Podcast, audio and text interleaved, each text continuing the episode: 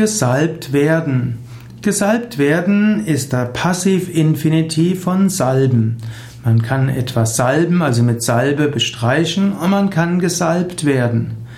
Gesalbt werden wird manchmal in der Bibel gesprochen, dass jemand gesalbt wird.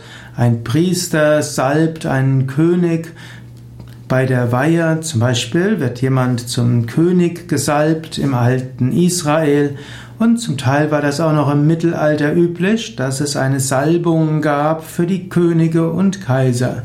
Gesalbt werden heißt also im Wesentlichen, dass man einem, in einem religiösen Ritual eine besondere Würde bekommt und zum Zeichen der Würde ist, wird man mit heiligem und geweihtem Öl befeuchtet.